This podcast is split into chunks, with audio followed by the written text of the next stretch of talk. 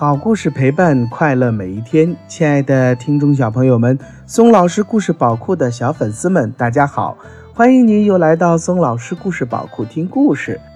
今天松老师给大家带来的一本图画书呀，是由明天出版社出版的。你睡不着吗？从前有两只熊，大大熊和小小熊。大大熊是大熊，小小熊是小熊。他们整天在明亮的阳光下玩耍。到了晚上，太阳下山了，大大熊就带着小小熊回到他们的熊熊洞。熊熊洞里黑暗的一角有一张床，大大熊把小小熊放在床上，说：“睡吧，小小熊。”小小熊。就乖乖的睡。大大熊坐进熊熊椅，借着炉火的光看他的熊熊书。但是小小熊睡不着。你睡不着吗，小小熊？大大熊一边问，一边放下他的熊熊书。其实呀，大大熊刚要看到精彩的部分。大大熊慢慢踱到床边，我怕。小小熊说：“你怕什么？”小小熊。大大熊问：“我怕黑。”小小熊说：“怕什么黑？”大大熊说：“我们四周的黑呀。”小小熊说：“大大熊往四周看了一下，他看见洞里的阴暗处真的很黑，于是他走到灯橱那儿，从里头拿出最小的一盏灯。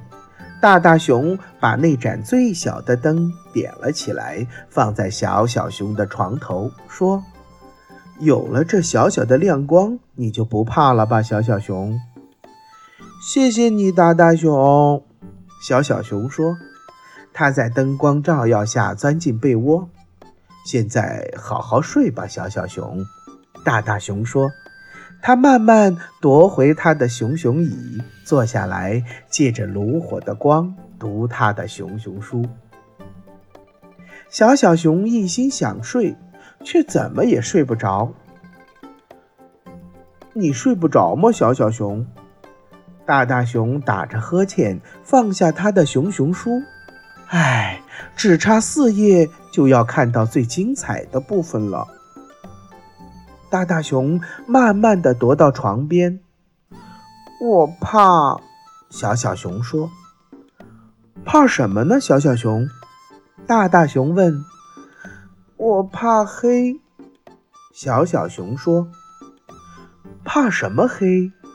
大大熊问：“我们四周的黑呀。”小小熊说：“但是我给了你一盏灯了。”大大熊说：“就那么小小一个。”小小熊说：“还有好多好多的黑呢。”大大熊往四周看了一下，他发现小小熊说的没错，是还有好多好多的黑。于是大大熊走到灯橱那儿，从里头拿出一盏大一点的灯。把灯点上，放在小灯旁边。现在好好睡吧，小小熊。大大熊说。他慢慢地夺回熊熊椅，坐下来，借着壁炉的火光读他的熊熊书。小小熊试了又试，努力地想睡觉，就是睡不着。你睡不着吗，小小熊？大大熊嘟囔着。他放下他的熊熊书，唉，现在只差三页了。慢慢踱回到床边，我怕。小小熊说：“怕什么呢？”小小熊。大大熊说：“我怕黑。”小小熊说：“怕什么黑？”大大熊问：“我们四周的黑呀。”小小熊说。但是我已经给你点了两盏灯了耶，大大熊说：“一盏小的，一盏大一点的，又没大多少。”小小熊说：“还有好多好多的黑呢。”大大熊想了一下，然后走到灯橱那儿，把里头的灯王拿了出来，上面有两个把手，一条短链子。他把这盏灯点起来，挂在小小熊头顶的天花板上。我把灯王给你拿来了，他告诉小小熊：“有了它，你就不会害怕了。”谢谢你，大大熊。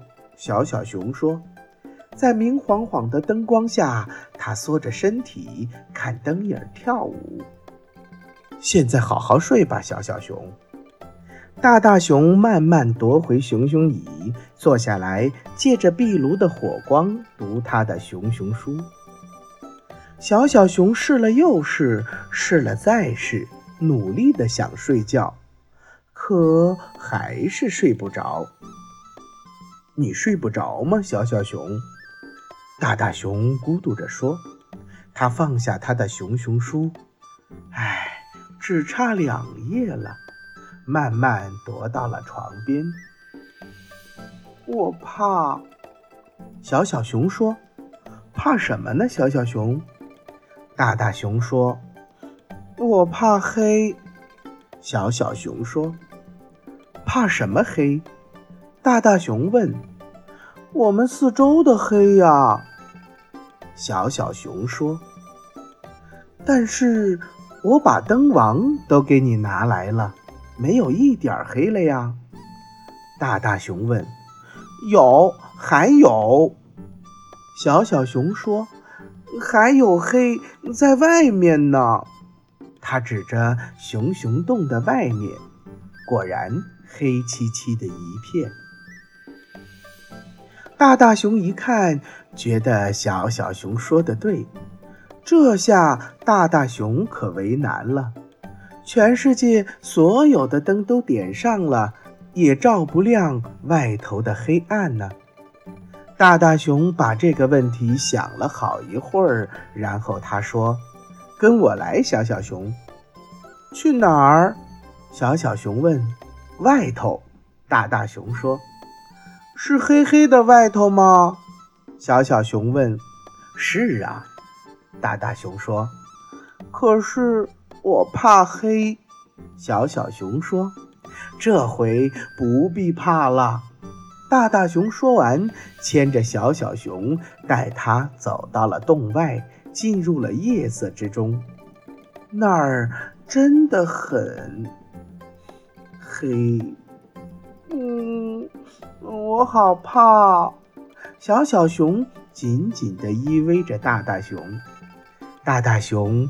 把小小熊抱了起来，搂着它说：“看看这片黑暗，小小熊。”小小熊听话的看着。我已经把月亮给你拿来了，宝贝儿。小小熊，大大熊说：“明亮亮、黄澄澄的月亮哟，还有满天眨眼的星星呢。”可是小小熊一句话也没有说，因为它已经睡着了，温暖的、安全的睡在大大熊的臂弯里。大大熊把熟睡的小小熊抱进熊熊洞，他坐下来，一只手搂着小小熊，一只手拿着书，舒舒服服偎在火炉旁边的熊熊椅里。然后，大大熊读他的熊熊书，直到结尾。好了，亲爱的宝贝们，今天的绘本故事你睡不着吗？就给大家讲到这儿了。这个故事里面呢，没有什么戏剧化的冲突，只是孩子的一个天真烂漫的小想法。可是，就是这样稀松平常的一点一滴，构建着我们平常的生活。这个故事呢，不仅是给孩子们看的，同时也是给爸爸和妈妈们看的。对孩子多一份耐心，放下手机，和孩子一块儿看书吧。好了，今天的绘本故事就讲到这儿了，又到了我们说再见的时候了。如果你喜欢宋老师讲的故事，那么就赶紧给宋老师点赞留言吧。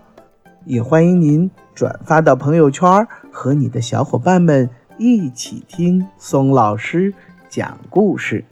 明天同一时间不见不散，拜拜。